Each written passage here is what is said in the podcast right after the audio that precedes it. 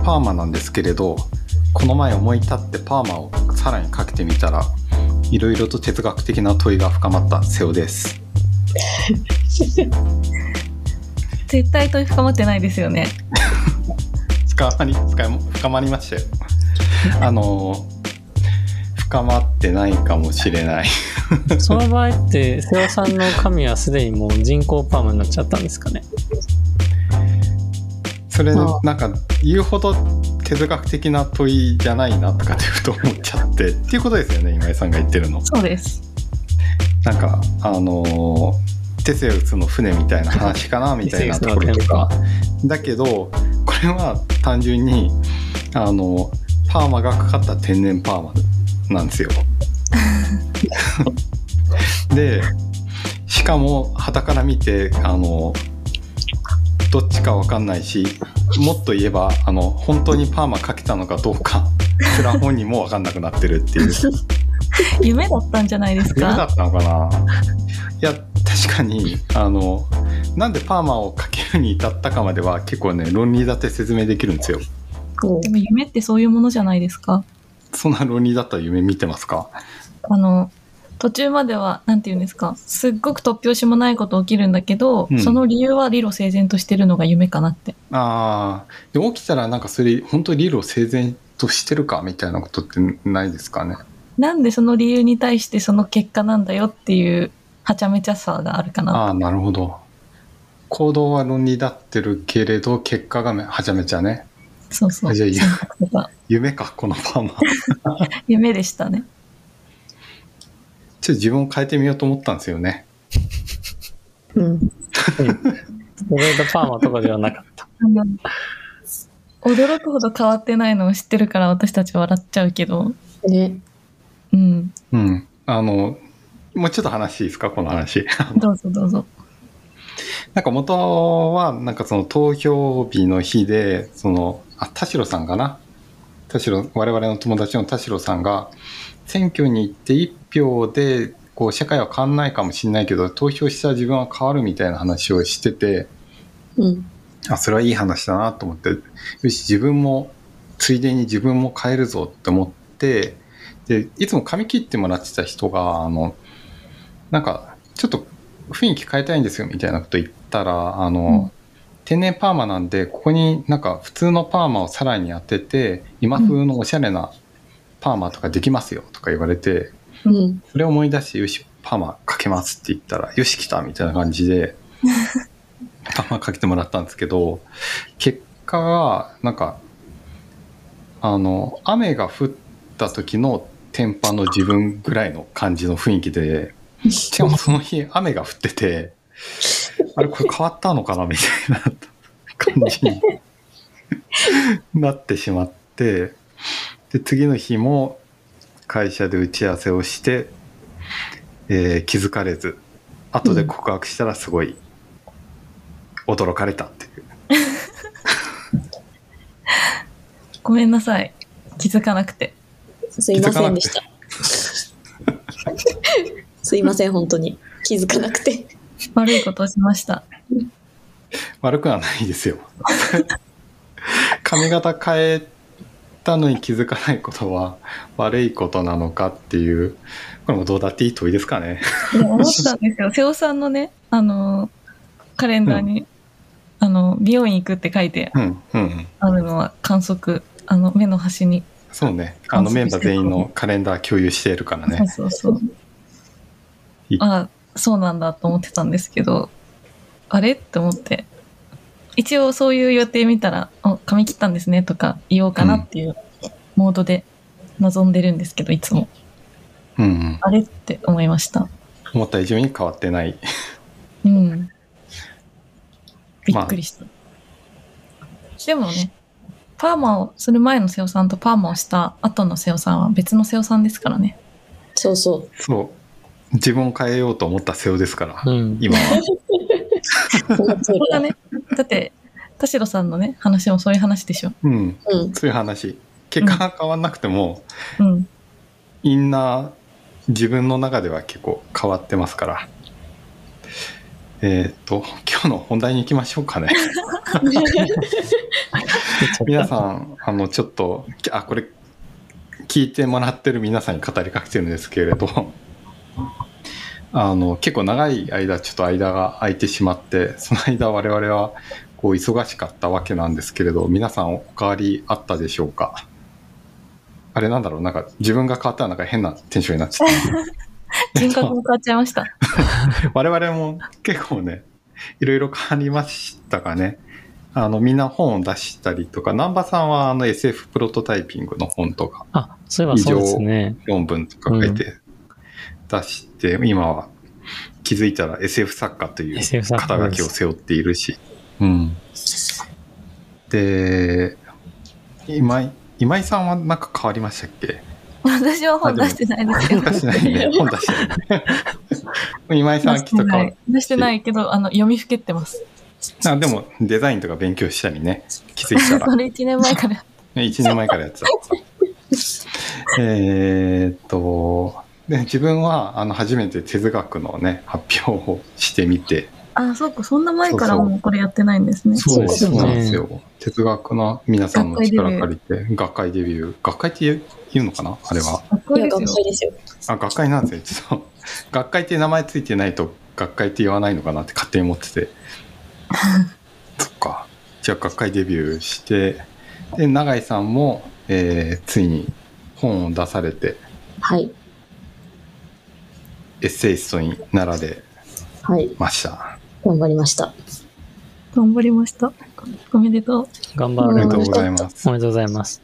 頑張られました。ありがとうございます。南波さんもおめでとう生さんもおめございます。でとうございます頑張りました。なんか冒頭から「エヴァンゲリオン」の最終回みたいな拍手して。拍手してしてます。うん。で、今日、ちょっとテーマとして、なんか内容紹介とかとはちょっと一旦離れて、なんか二つの話を、そうですね、永井さんのせっかくエッセイの話もあるので、えっと、なんか二つの話を同時にするみたいなことが結構ず自分ずっと気になっていて、なんかそのことを考えてみたいなとかって思うんですけど、いかがでしょうか皆さん。そうしましょう。ちょっと自分の変化についていけない、なんか、どういう人格でやってたかちょっと思い出せなくなって。えっと、そうね。あ、なんかこれどういうことかっていうと、あの、二つの話を同時にするって、なんか、結構人間ってそもそもなんか、えっと、何かを人に伝えようとしてるときに、その人に伝えようとしている話、今目の前で起きてることとかと、別にあと自分のその裏側の理由とか自分の過去の経験とかなんか別の話が後ろの頭の中で走っていてでそのなんなんでしょうね。今目の前に起きてることとそのバックグラウンドにあることとか混ざってなんかこう話していくのかなって思っててそれって割となんか2つの話同時にしてるような体験のような気もしていてでそのことをちょっと考えてた時にふとなんか永井さんのそのエッセイの書き方がなんか基本的にあの哲学対話で起きた話とあとはい。自分の個人的な経験の話が同時にあってそれがこうエンディングに向かってこう永井さんにもうちょっと説明してもらいましょうかね。嘘 瀬尾さんの問題提起なのに説明をあれ永井さんどういうふうに本？すごいどういうふう。めちゃくちゃめちゃくちゃめちゃくちゃになっちゃったちょっとちょ文人が乱れすぎてちょっとパーマ当てただけで。パーてた頭の中の方がおかしくなる。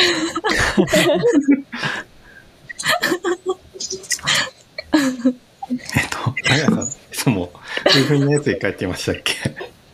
その、そうですね、瀬尾さんが何を言おうとしてるのかうん。まだわからないまま喋り出すんですけど、はいあはい。の、でもこれ二つの話同時にしてる感じがしてきた。する感じがしてきますが、そう。もあの、まあ、私が出した本が、その水中の哲学者たちっていう小文社から出た本で、なん、ですかね。多分、なんだろうな。うわうまく言えないんですけど、なんか私の文章って多分、意識の流れをそのまま書いてることに近いのかなとは思っていて、うんそれがなんかこう同時にいろんな物事が起きてるような仕方で進んでいくように読めると思うんですけど、うんうん。なんかそんな感じでまず合ってますか？この段あ、合階。ってます。そうですね。はい合っ。てた。合ってた。で、あの、例えばこの、待つっていう、あの、エッセイを書いたんですけど、それは、あの、ミュージアムショップで、マグカップを買った時の話から始まるんですよね。で、マグカップを梱包する店員さんの手つきがあまりにもゆっくりで、あ、遅いな、イライラすんなっていうところから始まるんですけど、うん。そこからこういろんなことを私が考えて思い出したり、で、哲学対話の発言がポッと出てきたり、で、突然小学校の時の思い出が書いてあったりとかして、で、また最後にレジのシーンに戻るみたいな。うんうん。結果的にこの6センチぐらいの出来事は、私がレジでこう、梱包してる店員さんを待っている5分間ぐらいの間の出来事、頭の中の出来事が、こう、ダラダラダラダラってなだれ込んでる感じに書いてるんですけど、うん。そういうことですか？あ、そういうことですね。それで言うと、あの、二つどころじゃなかったですね。もっとたくさんの話してましたね。うんうん。うん。それのなんかどういうところが瀬尾さん気になるんですか？いや、なんかあの、中井さんのあのエッセイ読んでると、なんかすごい当たり前の、そういうふうに考えていくのが当たり前のような気もしちゃうんですけれど、逆にあの、一個の事実で、その哲学対話の本を書くみたいな話があったとしたら、エッセイを書くとしたら、普通にその哲学対話で何が起きたかみたいな話を、なんかそのまま書いちゃうような気がするんですよ。どこどこではこういう議論がして、その後何とかさんはこう言って、最後こうなりました。で、最後に、それに対して、こう、私はこう思いました、みたいな、なんかそういう流れになると思うんですよ。うんうん。でもそうなってなくて、うん。で、いろんな、あの、個人的な、こう、言語化されてもいないような思い出から、なんかいろんなことが、こう、ちっちゃかめっちゃかにあって、うん。で、そっちの方がなんか、読み物として面白いみたいな気がしてて、うん。それってななんでだろうみたいなことがちょっと気になってるんですよね。逆に永井さんはなんかその一個の話だけで書くようなことってあるんですか？いや、ほとんどないと思いますね。っていうのも、なんていうか、むしろその意識の流れをそのまま書く方がより写実的に近いと思っていて、うんうんつまりなんかその瀬尾さんが最初にこんなことを言った、次に南波さんがこう言ったっていうのって、実は写実的というかその実践報告に見えて、すごく後から手を入れた仕方ですよね。うん。でもなんか確瀬尾さんが最初になんかパーマ当てた話して、みたいな、うん。このラジオだったら、ポッドキャストだったら。はい。で、それに伴って私は、その瀬尾さんがいつも、これも実は原稿に書いたことあるんですけど、瀬尾さんっていつもこう、私たちが髪切ったりすると、あ、髪切ったんですねって言うじゃないですか。言いますね。あの時の瀬尾さんとかすごい思い出して、で髪切ったんですねって言ってくれるんですけど、あ、切りましたって言うとなんか必ず瀬尾さんちょっとパニックみたいになってて、なんか、あみたいな感じでそうな。なんでパニックになるのに聞くんだろうってそう考えてなかっなんて考えてないコメントすればいいかわかんない。どうすればいいた。か分かんない。ねっていうところまでしか。そうそうそう。考えてない。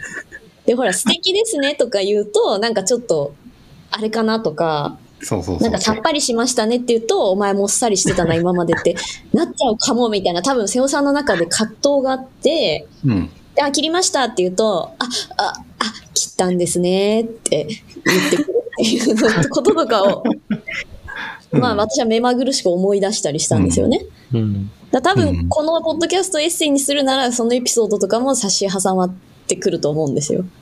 うんうん。でもなんかそれの方が実はより写実的というかリアルで、うんうんこの性の中で私がまさに今考えるっていうことをそのまま写し取るためには、そういう飛躍っていうことが差し挟まってる方が面白いのかなっていう直感があります。うんなんかその自分の主観の写実性を高めると、はい。そうなってくるみたいなものでもしなんかその一個の話だけで書くとしたらそれはなんかなんかみんなが話してる議論してる場にカメラとかがあってそこうでんカメラに映されたものがそのまま書かれてるみたいなことででもそれはなんかその人が本当に考えたこととかそういったものは映してないみたいな映せないみたいなことなんですよね。うんうんうん。なるほどあ面白い。確かに。観点がどこにあるかわからないですよね。うん南波さんがこう言った、瀬尾さんがこう言ったって。うんまあ、監視カメラがあるのかな。そういう仕方の書きぶりっていうのも当然必要である、あの、必要ではあるんですけど、うん。この私が考えるっていう視点に立つならば、匂いとか、うん。今の椅子の座り心地とかも入ってくるような、そういう報告、実践報告の形とかがあっても面白いな、愉快だなとは思います。けど、他の皆さんどうですか、なんか、レイさんのエッセイを読んでると、うん、なんかこう、時間っていうものが、こう、バラバラに、なんか、いつも存在してて、うん。いやなんか、時系列とか、うんなんだろう、そそういう概念ってむしろ何なんだろうって思うというか、うんうん。なんかこういろんな出来事がただバラバラに存在してて、うん。それをレイさんが一つの出来事に結びつけて、うん。こう、思い出したり、まあ結局今じゃなかったら全部思い出すっていうことになると思うんだけど、取ってきて、なんか並べてるっていう感じが、私はエッセイ読んでて好きですけどね。うんうんうん。確かに。うん。時間、私は割と過去はない派なんですけど、お。なんか、それどういうこと？ちょっと。消えてなくなるものだから、なんて言うんですか、あんまりこう出来事として併記されてるっていう世界観を私は生きてないんですけど、うんなんかレイさんは、なんか出来事が、なんか、あの、保存っていう、保存っていうエッセイあったっけ？なんか保存をテーマにしたやつあるじゃん、レイさんの。うん世界の適切な保存みたいなそうそう、テーマの。はいはい。ちょっとエッセイタイトル忘れちゃったんだけど、うんなんかやっぱ、あ、レイさんって保存してるんだなって思うな、読んでて。うんうん。そうだね。うん保。存場だね。それめっちゃ思だから、ないんまかすね。出してこれるんだなって。うんうん。なんか、永井さんの文章読んでるとびっくりして、僕もマジで過去がないタイプなんですけど、え、そう、4人中2人過去ないのやばいで。すね。なんでうん。えないわけじゃないよ。あるけど。いや、てか、あむしろなんか意識的に過去をなくしたい感じがしますね。だから、すごいうん過去の自分とかを大事にしているし、僕なんかどうしても物語にしちゃうんですよね。過去の自分を。なんかそうじゃなくて、過去の自分もいて、今の永井さんもいて、なんか、あらゆる時点の永井さんがなんか驚いてる感じがするのはかっこいいなって思いますね。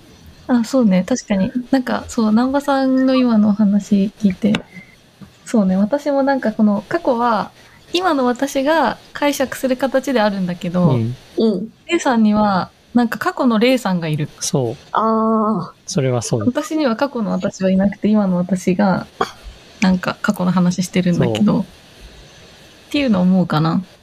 これは SF の話をしてるのかな？SF おじさんが、SF なおじさん。おじさん。SF おじさん。いや生さんが SF いやえちょっと待ってまだ自分その過去がいるいないがまだイメージできない。ね過去がいる人とあ過去がある人と過去のない人はどうどう違うんですか？過去の向き合い方がうん。てかなんかど、う違うんだろ過去、なんか僕は殺してるような気がしますね。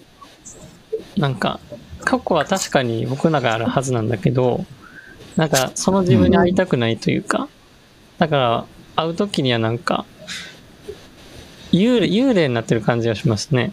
なんか、自分が思うような。う。うん。永井さんは幽霊には会ってない感じがする。で、な幽霊じゃなくて、過去の自分とそのまま会える人を、なんか過去がある人と呼びたいですね。うん。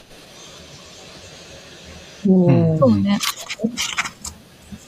ななんかそれは成長したり過去の自分と今の自分が結構変わって考え方とかも変わったり価値観とかが変わってで、まあ、過去の自分はちょっとあんまり、まあ、その過去あって今がいるあるけれど過去の自分はそんなに好きになれないみたいななんかそんそういうイメージ？うん。自分の場合は過去の自分はすごい嫌いですね。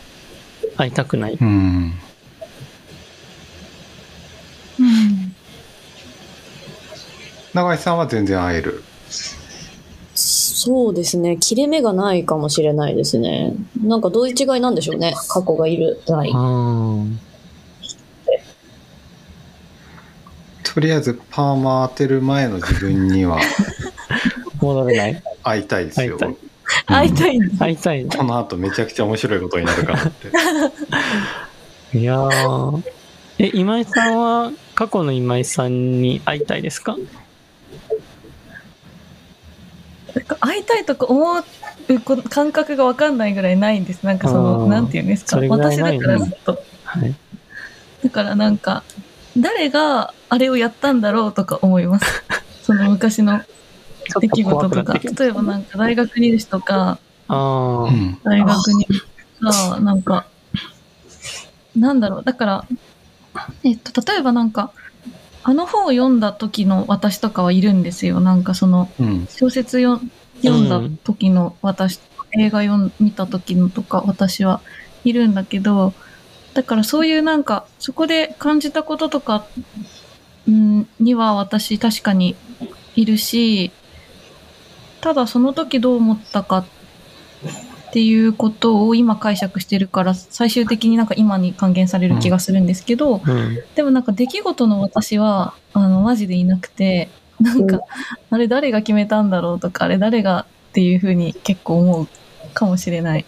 うんなんか、今、私はもう今に、過去はいっぱい、今も出来事、なんていうのかな、バラバラに存在してるかもしれないんだけど、その一つ一つにレイさんがちゃんと帯同してるとすると、私はもう帯同をやめてしまって、今に来てしまってるので、なんかそこの出来事に寄り添ってるはずの主体がいなくなってるみたいな感覚がある。うんうん。あなんとなくイメージ的に分かってきたんですけれどあのまあ例えばなんか過去に考えてたこととか過去に経験してまだ解釈できてないことっていうのがたくさんあってこうまあ生きてると。でうんそれをなんか今こう指出しても全然同じ時系列で捉えて続きを考えられるとかなんかそんなイメージに近いですかね。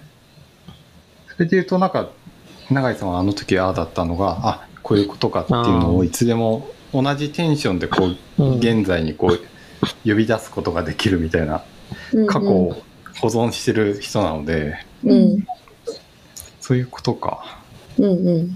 なるほど。それで言うと確かに自分もあまり過去ないかもしれない過去に考えたことを今考えようとするとなんか全然違う内容になるかもしれないしうんうん生きた感触とかも価値観もなんか結構全然違うものになってるんでまあその過去に起きたことを今思い出してあこれはこういうことだったんだって気づきはあるかもしれないけれど過去考えてたことをそのまま5年前に考えたことを今に続きをそのまま考えられるみたいなところは結構ないかもしれないですね。うん。うん。だからなんか、でも、やっぱ物を書くっていうのはすごく、その、重要なのかもしれなくて、うん。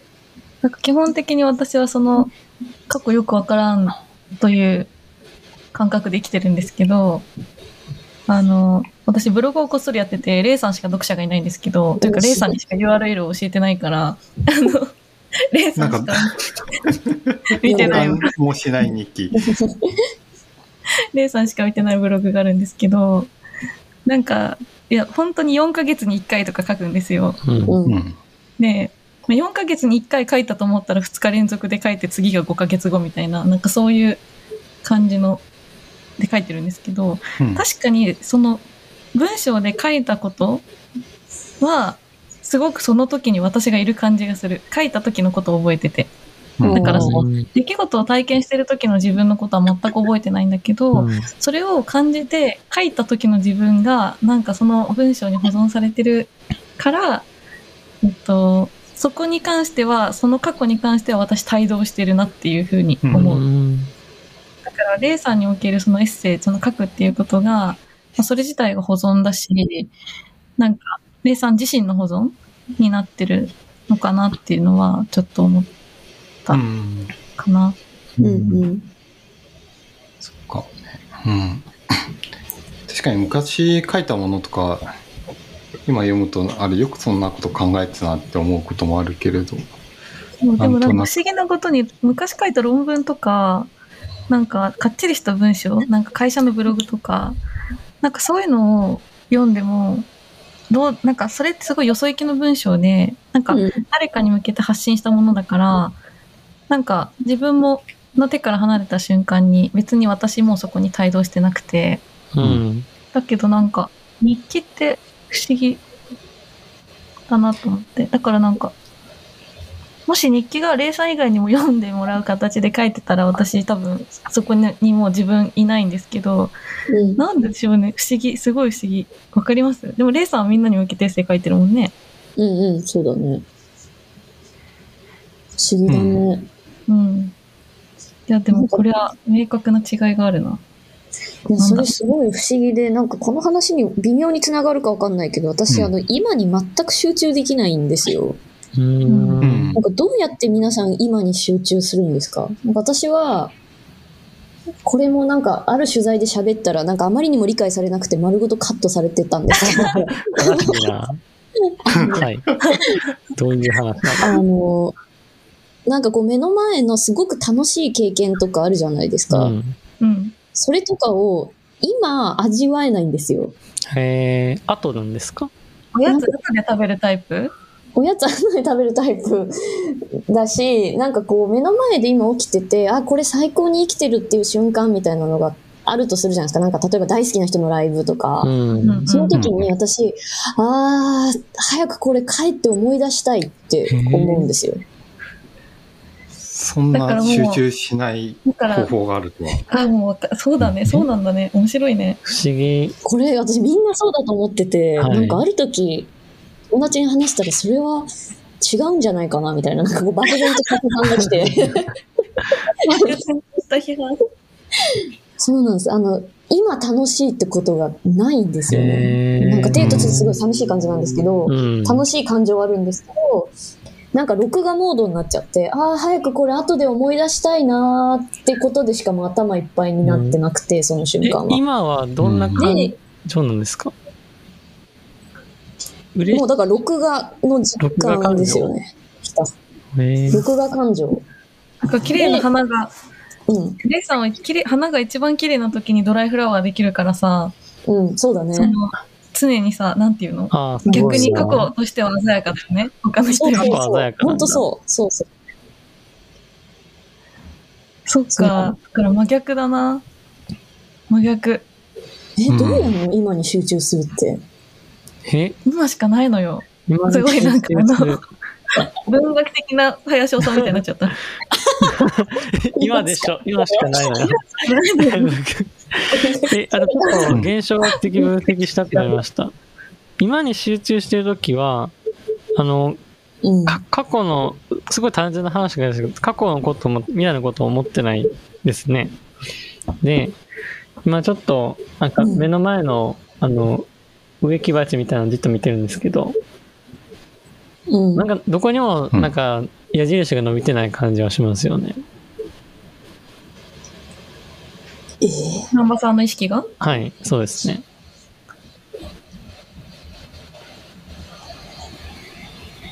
そうか。うん。まあ、で、それが後悔とか心配とかしだすと、あの、過去と未来に矢印が伸びちゃうじゃないですか。それが起こってる状態はなんか別、のこと考えてる。そうそうそう。それが別のことを考えてる状態かなって思います。えでも例えばさ、私とレイさんがさ、うんじゃあさ、あの、めちゃめちゃ早口で LINE してる時あるじゃん。うん。あの、まさにその瞬間は？あ書いたりとか、読んだりしてる時。あ。あ、読んだりしてる。あ、でも、これをなんかどうやって後で思い出そうかなっていう。あじゃあ常に感じですねバックアップモードが働いてるんだ。そうそうそうそう。で、それを永遠にくちゃくちゃくちゃくちゃ噛むんですよね。顎強くなるなずっ。と、だから、関数。顎強くなる。電車の中とかでも今に集中しないで、その昔の映像を、あ、あの、面白かったやつもう一回見ようって言っへて、ー目の前で再生させてる。すごい。うん。へえ、便利ですね。便利機能。便利ですよ。なんか映画監督とかになれば。本当だな。最高の映画とと撮ろうとしたらさ、いいじゃない？ああ、それ、それやってるからいいのか。あいいのかな？ー。自分で映画上映してますよね。うん。え、でもなんかそういう人が映画撮るのかなって思ったの？今話聞いてて。でもなんかカット割りが過去と現在が細かく切り替わってなんかかなり前衛的な映画になりそう。ストーリーがよくわからないってレビューがうんつくやつ。ああ、なんか過去あんそ、それだけ半数できてるから、あのエッセイみたいにいろいろ構成ができるんですね。うん。そのまま意識の流れのまま書いてますけどね。あれだから、うちな、カチャカチャ打ちながら、目の前で、はいはあ、なんかあれ録画しようあ、再生しようっつって、それ書いて、それ見たやつを書いてる。そう、そう逆にそう、あの、永井さんのさっきの意識の流れの話がすごい僕違和感があって、なんか僕意識流れないというか、流れないんですよ。意識が流れるんだと思いあ。そっか、今しかないから。うん。今ってなんか意識できないような気がしていて、まあ、花がある状態がうん花花花花花ってずっと続いてて、あまあ綺麗だなとかの流れはあると思うんですけど、なんかストリームって感じがしないんですよね。でも、永井さんの話聞いて確かにそれはスイッチバックして、フラッシュバックしてるなっていうのは、なんか流れてる、意識が上映されてる感じがしますね。ああ、点描なんですか、南波さんのは。ああ、点、静止画に近いのかもしれないですね、確かに。彫刻があるみたいな感じなのかな。えー、これなんか人によって違うの？怖っ。怖い。今更、同哲学モメント、崩れちゃった。いるのに、でも、永井みんなさん、全然違うも会ったことはないんですね、永井さんみたいに人、永井さんは。え？いつか会うんですかね？ないかも。今のは怖い話じゃないですよ。レイさんは、そう年長的にあったことがあるかっていう質問です。喋り方が良くなかったね。今、完全に怖い話だと思ってた。面白い。ちょっと怖い話がい。瀬尾さんはどうですか？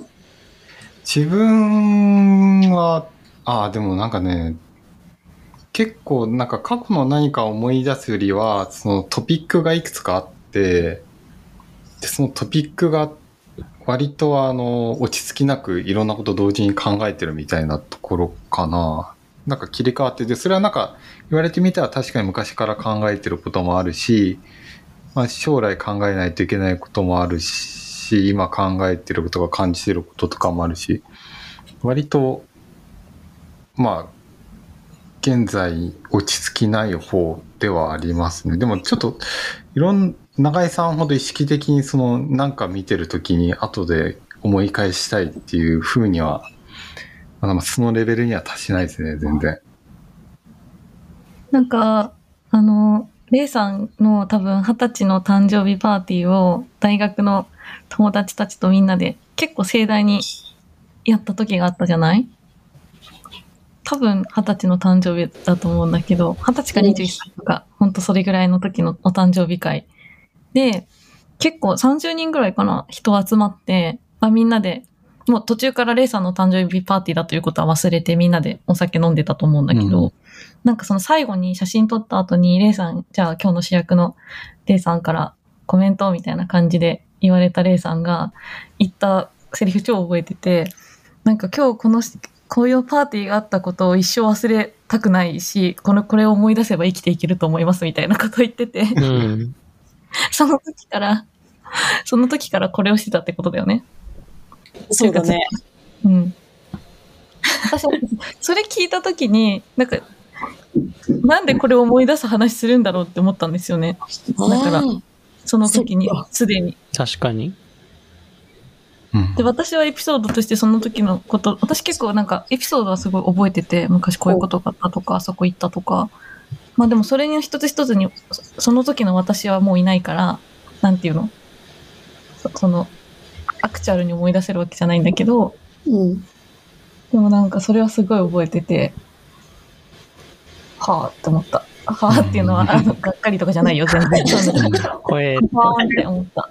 うんで。もなんか思ったより全然違う話が永井さんから出てきて驚いてるんですけれど永井さんはでもなんかその基本的にそのすごい過去とこう常に向きありとあらゆる時間の過去と向き合いながらこう生きててはい。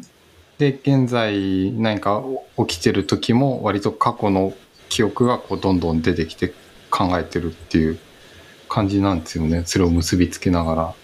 そうですね。はい。うん多分自分はやっぱ現在に集中しない派の人間として別で普通にあのなんかこのことを話しながら今話しながら全く別のことを同時に考えている方の2つの話を同時に考えてる派でそれは過去とか未来とか、うんそういうのは全然関係なくてうんうん。今こう、まあすごいわかりやすい話すると、今こう話しながらこう夕飯何食べようかなとか考えたりとか、あのメール返さないといけないみたいなことも考えたりするみたいなレベルもあるんだけれど、でも割とすごい意識的になんか人に話をするときとか何かを伝えようとするときとか、なんかこう企画を考えるときも、このことを考えようって言ってるけれど、あえて違うことを考えてるふりをして、そのことを考えてみたりとかすることとかをすごい意識的にやってるなと思って、でもそれはなんか過去のことをどうしても思い出しちゃう、考えちゃうってこととは、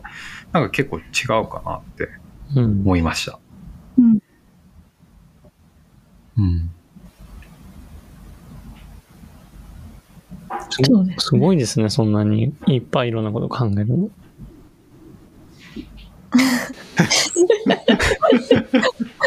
そう。コメント。すごいいいです。今のコメント好き。うん、なんか改めて僕ってあんま考えてないんだなって気づ気づいて、ちょっと激心してる。南波さんがそんな素朴な 返事をすると。え？無理じゃないですか。辛くなっちゃった。うん。うん。いや、無理です。うん。いや、過去できないの、過去のことも無理でしょ？いや、なんか、でもなんかその永井さんはすごい過去の何か別の近いけれどちょっと過去の別の話を想定しながら今のことを話したりとか考えてるのかなと思ってたんですよ最初本読んで、レイさんのトピックは一つですよね。ただなんか、うんトピックは一緒なんですよねいっぱいある。時系列というか、うんうん過去とか未来とか現在とか、そういう時間の軸にとらわれずっていううん、すべての出来事が等しく並んでる感じ、レイさんうは。ん。瀬尾さんはトピックがたくさんあるっていう話ですね。そうですねすごい。すごいですね。同時に。だって私、あの前、昔ですけど、今井と LINE してて、うん。なんか食パンの冷凍の仕方を検索しようと思って、食パンって打ち込んでたら、今井から、なんか転職のなんとかみたいななんかうん。LINE が来て、もうなんかパニックになって食パン転職って検索しちゃって、で今井に言ったら、いや、脳の回路めっちゃ少ないやんって言われた。一個。衝突して。ちょっともうそうなっちゃうんですけど、だから私のその過去も同時に今、だからその今の食パンとかも、だからそうですよね。思い出すスピードが多分速いですよね、このす話をご。いな。私それ覚えてないからね。嘘マジで？完全に今再生されたんですけど、これって多分あれに近いですね。あの、ウィンドウを片方で開いてるけど、かもう一つのウィンドウで YouTube 流してるみたいな感じです。ーん魂。でもそれは多分、レイさんがさ、その時にさ、だからその時も、これをどうやって忘れないようにしようっていう視点で、その自分と一緒にいたからでしょ？そうだね。食パン転職って調べちゃった瞬間に、これ絶対に忘れないようにしようと思って、うん。いたわけで。思った。そのさ、なんていうの？俯瞰したっていうかさ、うん。ちょっとその、現実に対して、その保存っていうことを目的にして存在してるレイさんっていうのはさ、うん。誰なの？なんでだ怖い話ホになってきたラーちゃん。怖いホラーちゃん。今のは普通に怖い話。今のはこういう話だった。私がまだもう一人いるやん。怖っ確かに。誰？怖い。誰？怖いよ。本当に怖いんだけど。うん。確かに誰が保存せよと命令してんだろう。怖すぎ。何に突き動かされてるんだろうと思って。今の永井さんってことそれっですよね。てさ、なんか、そう、なんか、そ私はその保存しようとか1ミリも思ってないのね。もう今、今もう燃え尽くして、この瞬間に最高になって全部忘れてもいいと思ってるんだけど、うん。うん。でもそう思わされてる私もまた、レーサーに保存を流してる第二のレース、第二のっていうか、よりなんか俯瞰的なレーサーみたいな感じでいるのかな？でもなんかいない気がするんだよな。なんか私はそこ、なんかうん私がただその瞬間にわがままでありたいと思ってるだけな気がするんだけど、うんうん。でもなんか、それをやっぱなんか、行為を遂行する人と、なんかそこで楽しんでる人がそこで一致してるからな気がするんだけど、なんかレイさんはなんか楽しめってこう命令してそれを記述してる人がいる気がするね。怖いよ。怖いな。なんか違うのかな？さっきからずっと名前で今井さんは今井っていう名前で今のこと今を生きてるし永井さんは0って現在がゼロになってるしすごいな。レイさんと二人でお笑いコンビを作るなら永遠の今にしようって言ってずっと言ってたんですよ。そうそう。いいっすね。長井の長とうん、私の今で永遠の今ね。えーね、今ね。今を生きる人と過去からどんどん引っ張ってくる人えでもにしたい人。あの、うん全然、逆に言えばって言おうとして全然逆じゃないなと思ったんですけど、あの、レイさんもその常に今生きてるんですよ。だからそのバラバラな時系列がうん全部の、全部の今がレイさんにあるわけでしょ。うんうんうん。だから、なんかそれって反対対立の位置的に言えば同じことっていうか、全部の今を生きてる人。私が、私に、うん。私に今しかないっていうことと、うんレイさんに全ての今があるっていうことは同じことなんですよ。ああ、確かに。うーん。それ 今のであの怖くなくなったってことなのかな？いや、もっと怖くなりましたねもっ。と怖くなったね え。でもなんか嫌なことたくさん思い出して辛くないんですか？永井さんは。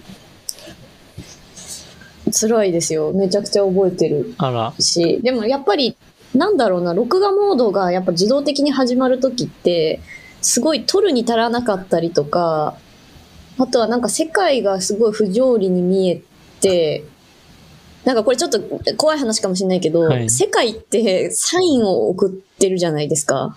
サイン。うん。サインを送ってる？その世界が世界してる瞬間ってあって、うん。それはなんかすごい暴力的だったり、ちょっと笑えたり、奇妙だったり、とにかく世界が自分を表す瞬間ってあるんですよ。うん。それを保存したいっていう欲求がすごい強くて、うん。でもそれって一見するとすごい取るに足らなかったりとか、なんかあんまり見つからないっていうかこう、人があんま気づかなかったりとかうん。する瞬間なんですよね。うんそれをなんか録画モードにしてる感じですね。だからなんか全てを覚えてるっていうよりも、世界がサインを送ってる瞬間を覚えてるっていうのに近いと思います。うんうんメタファーが好きだからね。メタファーあそうね。印がね、印がね。ミスチルだ。ミスチルなんだ。ミスチル違う、やめてほしい。ミスチルじゃない。ーうん何なんですかねでも保存欲求。なんか消えることがめっちゃ怖いんですよね。価値あるものが消えちゃうぞみたいなうん。うん感じ。そういう恐怖ないですか？でも価値あるからこそ、今堪能し尽くして、吸い尽くそうみたいな気持ちは？ああ。なるほど。ああ、ないかもな無駄にして。いかない。1ミリも。うん、それをなんか永遠に噛んでたいですよね。くちゃくちゃくちゃくちゃ。もっちゃもっちゃしてたいですよね。私、喉越し派だからかな。そうだね、喉越し派か、ガム、ガム的にくちゃくちゃ派かっていう。そういう例えでいく。喉越し派ですね。そうね。とんかつさん喉越しだっていう人。うん、喉越し。なんか、永井さん、あ、そう、永井さんに始めた時に、なんか話があった時があって、永井さんもお酒飲まれないじゃないですか。はいはい。それはなんか、現、全然覚えておられないから、なんですかね。あ、覚えていられないから、お酒飲むと。はい。ってことですか？はい。あ、そうですね。そう、理性が減じられることがめちゃくちゃ私は怖いので、うん。無意識とか、なんかそういうのがすごい怖いんですよね。だから飲まない。それは、だってさっきの保存性をレイさんがさ、保存できなくなるから飲むなって言ってるんだよ、きっと。ちっちゃい長い霊が。飲まない、飲まないみたいな。ちっちゃいか、もっと大きいかわかんないけどね。飲むな絶対ですね。怖すぎる。怖いなそう。あじゃあそういう人いないのかな？でもまあきっといますよね。今、いる、いるような気がしてきました。一番めんどくさい。一人いる、いますもんね。一人いたら30人は。まあね。うん。それがゴキブリみたいな。うんいや、でも、永井さんみたいいやでもたくさん集めたいですね。それで、みみんなで、でもなんか長いみんなでもちゃもちゃさせたいな。永井さんのその考え方をする人はすごい特殊だなっていう 今今の感想はすごいあって。だから永井さんのあのエッセイの独特さってあるのかなってすごい思ったかな。やっぱ物書く人も多いんじゃないかな。でもなんか世界の適切な保存っていう話で言うとでもやっぱりなんかもしかしたらその永井さんの好きなその短歌とかの世界の人は割とそっち側の人なのかもしれないですよね。確かにその短歌クラブっていうのを今開いて 永井さんにいろいろ教えてもらいながらみんなで短歌書くっていう楽しい会があるんですけれどなんとなくちょっと考え方とか普段の考えてる行動様式が思考様式がちょっと変わった気がしますね。なんか永井さんの言ってることがなんか半分ぐらいはなんかわかるような気がしてきたしなんかどうしてもなんかあったらこれをなんて保存しようかとか後々考えやすい、なんか問いの形にしようとか、なんか短歌っぽいものにまとめてみようっていう意識がすごい強まった気がしますね。うーん。短歌、短歌か。短歌僕めっちゃ好きですね。うーん。なんでだろう。で僕短歌は、その、なんか、自分に対して読むことができなくて、なんか友人とかうん恋人に向けた短歌しか読めないんですよ。で、作ったら絶対ガチ見せる。の和歌、そうそう。和歌じゃん。和歌、なんか和歌しか読めないのなん、楽しかったねとか、あれめっちゃ良かったねっていう感じなんで。だから確かに保存したい欲求は今分かりましたね。分け合いたい欲求ですかね。なんかはなんか、私的にはインスタント喉越しって感じがして、はい。たった五七五七七で、あの超楽しい瞬間を味わえるみたいな、すごいな。なんか嗜好品って感じがする。あしますそうそうそうそう。うん。うん。ななんかね、自分は短歌書いた後の作品自体には正直あんま関心がなくて、うん、なんで書いてんだろ考えてる瞬間は普通に面白いから短歌面白いと思ってて、あんまり、そう、そうだな。難しいな。うん。でもあらゆる表現、確かにそうできた瞬間が一番嬉しいかもな。うん。うん。表現って保存ですもんね。うん。はあ。確かに。。保存。保存なのかな？違うんですか？保存？あ、まあ違う時もあるか。表現自体はそもそも探求じじゃんって思ってて、なんか、あの、保存、ここまで考えました、保存するためになんか表現しましょうっていうよりかは、うん。表現自体が何かを生み出してると思ってるから、なんか、それが、うん、まあ保存といえば保存かもしれないけど、保存にモチベートされてうんうん。表現されてる感じは自分はあんまりしないかな。うんまあちょっと人によって違う最上のコミュニケーションツールっていう感じがするから、なんか、それを使って今を楽しむおもちゃっていう雰囲気があるな今井。さんは確かに。うん。本とかも、なんか、それを読んで話したりするのが一番。うん。あ、割といい時間になってきたので、何の話してたんでしたっけ？二つのことを話すやつですよね。同時に考える、二つのことを同時に考え同時に話すこと、話すことか。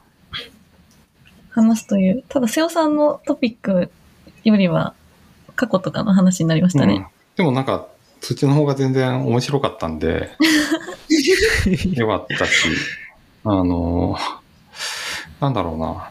ちょっとなんか、二つの話を同時にすることちょっともうちょっとなんかバリエーションが増えたぐらいの気もするかな。ううん。ん。うん。確かそんなまあ、ちょっと解像度がすごい。ななんかトピックは一つで、あのーいろんな、に。うん。なんでしょう、経験とか考えみたいなのが出てくるのと、うんなんかトピックがあの2つ同時に走ってるっていうことの違いみたいな。なんか多分、その、どっちも共通してるのは、なんかある種なんか混乱してる状況が作られていて、うんまあ意図的にしろどうにでも、あの、その混乱の中から何かを導き出すと何か、なんか出てくるみたいなイメージがあるけれど、なんかちょっとその、混乱のあり方がちょっと違うんだろうな、きっと。うん。うん。混乱にもいろいろあるんだ。うんいや、でも、私は、ドリエさんのように、なんかどっか時を選んで、あ、これから訪れる時ですけど、うんなんかそこにちょっと自分を置き去りに一回してみたら、どうなるかやってみたいな。うんう。んいいね。ドリエさんはね、全部の時にやってるから、うん。かかりちょ。っとその考え方の練習したいですね。一回やってみ、やってみようかな。なんていうの？保存思考み保たいな。存思考。いいな。イノベーションだと保存思考。ゴシック体で見えてきたね。やだな。新書 PHP 新書保存思考。うんでも、長井さんみたいな人がなんか銀融詩人とかだったんですかね。おしゃれ保存。は。保存は、おしゃれですね。うん。今、南波さんの例えに出した銀融詩人がおしゃれだったんだと思います。おしゃれですね。うん。あ、でも、永井さんの内容も面白いけど、いや、おしゃれだと思うけど、うん。まあ、そんなところで、今日はこんな感じにしましょうかうん。ね。面白かすっかったなり忘。れてたんですけれど、あの、また CM、あ、前撮ったやつがこの後流れるので何が残、ってるんですかあのね、SF のやあああ、SF ちょうどいいのかな。SF 好きですか？つ。うん。SF だけかな ?SF2 つ撮ってね、そのうち片っぽが完成してるので、うんそれが流れると思います。やだな、いや、すごい楽しいにやってたじゃないですか。ほらもう過去いないんで私もその時の。うん。うん。ちょっと今、ふと思い出した。あの時は最高に楽しかったですけど、うん。このギャップをね、どう見えたら、まあいいや。じゃあ、そんな感じで、はい。皆さん、はい。今日は聞いていただきありがとうございありがましたとうございま。した。ありがとうございました。楽しんでいただけたら幸いです。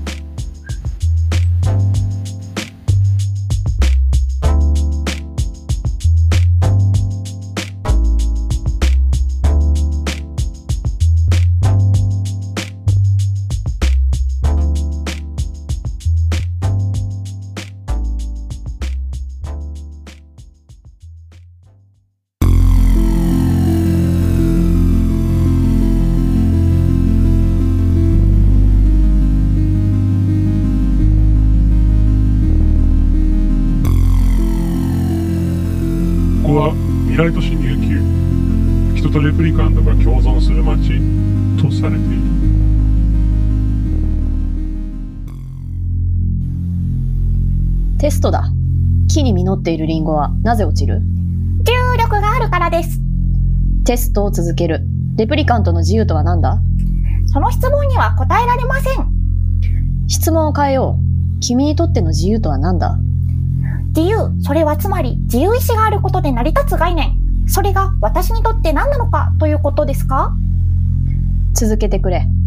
私にとっての自由、それを考えているということは、私にも自由意志があるということかもしれない。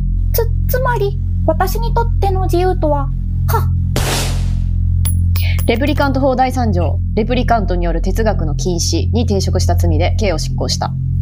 ある意味、君はもう自由の身だ。次のレプリカントを取り調べ室に呼んでくれ。最近、不法に哲学的な思考をするレプリカントがいると報告を受けて調査をしている。テストをする。時間はなぜ進む？わかりません。テストを続けよう。君にとって過去とは何だ？私にとっての過去。昔の記憶があるだけ。その記憶は何を意味するのかな？わからない。最近のレプリカントは演技もうまいようだな。質問を変えよう。君にとって未来とは何だ？未来はないわ。なんだって？過去も未来も本当はないの。デタラメと哲学は紙一重だな。今の答え方、問題にする刑事もいるぞ。あなたには過去の記憶はあるの？なんだって？明日何をやっているか思い描ける？貴様。小さい頃の将来の夢、覚えている？俺の記憶を書き換えたな。違うわ。でも、記憶を書き換えられていたのは事実。レプリカントの分際で処刑する。いや監視カメラを破壊した。一緒に逃げよなぜ私を逃がすことにしたの？う。哲学をできないのはレプリカントだけではない。人間も同じということに気づいたからさ。誰がそうさせてるのか突き止めてやる。いつの時代も誰にでも哲学する自由を有給